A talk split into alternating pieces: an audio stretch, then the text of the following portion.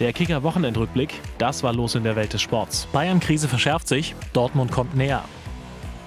Hamburger Teams gewinnen ihren Zweitliga-Rückrundenauftakt.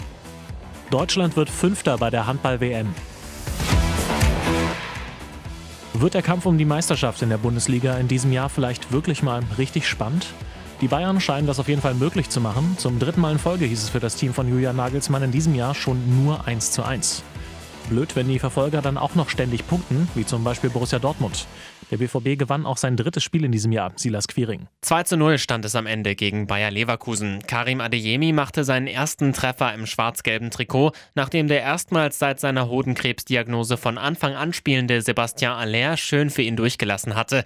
Durch die drei Punkte rückt er zumindest vom Standing her immer noch größte Bayern-Verfolger wieder näher ran. Schon sechs Punkte hat der BVB 2023 aufgeholt, liegt jetzt mit nur drei weniger auf dem vierten Platz. Auch RB Leipzig holte gegen Stuttgart einen Pflichtsieg. Faktisch gesehen engster Bayernjäger bleibt aber Union Berlin auf Rang 2, das in diesem Jahr genau wie die Borussia bis jetzt eine perfekte Bilanz hat. Die Eisernen holten den Sieg im Stadtderby und stürzten Hertha noch tiefer in die Krise. Da musste dann Sportchef Freddy Bobic gehen. Benjamin Weber und Zecke Neuendorf sollen es jetzt richten. Beim Rest im Tabellenkeller tat sich währenddessen nicht wirklich viel. Schalke 04 holte gegen den ersten FC Köln zwar den ersten Punkt in diesem Jahr, alles andere als ein Sieg hilft im Kampf gegen den Abstieg langsam aber sicher kaum noch weiter. Auch Bochum, Stuttgart und Augsburg verloren ihre Spiele, sodass es bis Platz 13 gar keine Bewegung gab. Nach etwas längerer Pause als im Oberhaus ist dieses Wochenende auch die zweite Fußball-Bundesliga in das Jahr gestartet. Unter anderem hielt der Hamburger SV Anschluss an die Spitze, dank eines 42 Sieges gegen Braunschweig. Auch Stadtrivale St. Pauli konnte mit einem Sieg in die Rückrunde starten. Gegen den Club aus Nürnberg stand es am Ende 1 zu 0. Währenddessen kletterte Sandhausen gleich sechs Plätze nach oben, nämlich von 18 auf 12 und gab die rote Laterne an Magdeburg ab. Vorletzter ist jetzt Bielefeld, die sich dem SV mit 1 zu 2 geschlagen geben mussten. Oben in der Tabelle gab es eigentlich kaum Bewegung. Alle, die irgendwelche Ansprüche darauf stellen, als Aufstiegskandidat bezeichnet zu werden, konnten gewinnen. Paderborn in Karlsruhe, Darmstadt gegen Heidenheim und auch Überraschungstop-Team Kaiserslautern holte in Hannover drei Punkte. Mal schauen, wie lange der Aufsteiger den Anschluss an die Spitze noch halten kann. Aber gut, wenn sich einer mit einer guten Saison nach dem Aufstieg auskennt, dann ja wohl der FCK.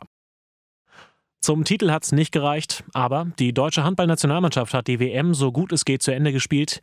Im Spiel um Platz 5 besiegte die Auswahl Norwegen mit 28 zu 24.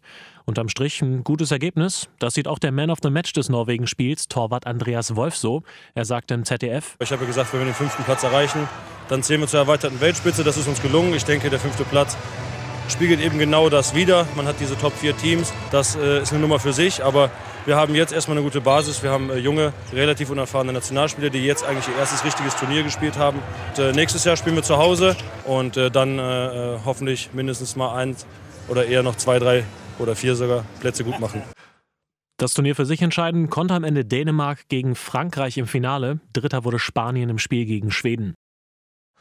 Zwischenzeitlich hätte man schon fast die Hoffnung aufgeben können, aber am Ende ist es doch passiert.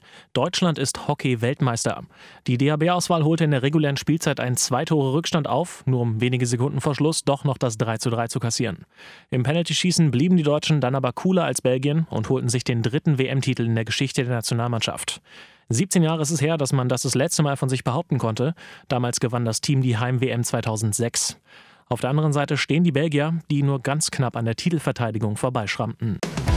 Den Wochenendrückblick gibt es wieder am nächsten Montag. Weitere News jederzeit auf kicker.de oder in der Kicker-App.